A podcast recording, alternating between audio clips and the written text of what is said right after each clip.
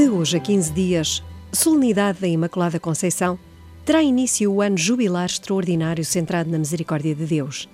A escolha da data foi explicada pelo Papa Francisco com dois motivos principais. Por um lado, a solenidade da Imaculada Conceição faz ressaltar o modo de agir de Deus desde os primórdios da nossa história. Um agir de amor misericordioso que acompanha, desde sempre ao longo dos tempos, a humanidade.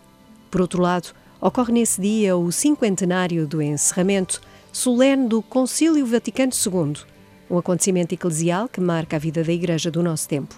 Como disse o Papa João XXIII, na sessão de abertura, o concílio surgia do desejo por parte da Igreja de se mostrar mãe amorosa de todos, benigna, paciente, cheia de misericórdia e bondade com os filhos dela separados.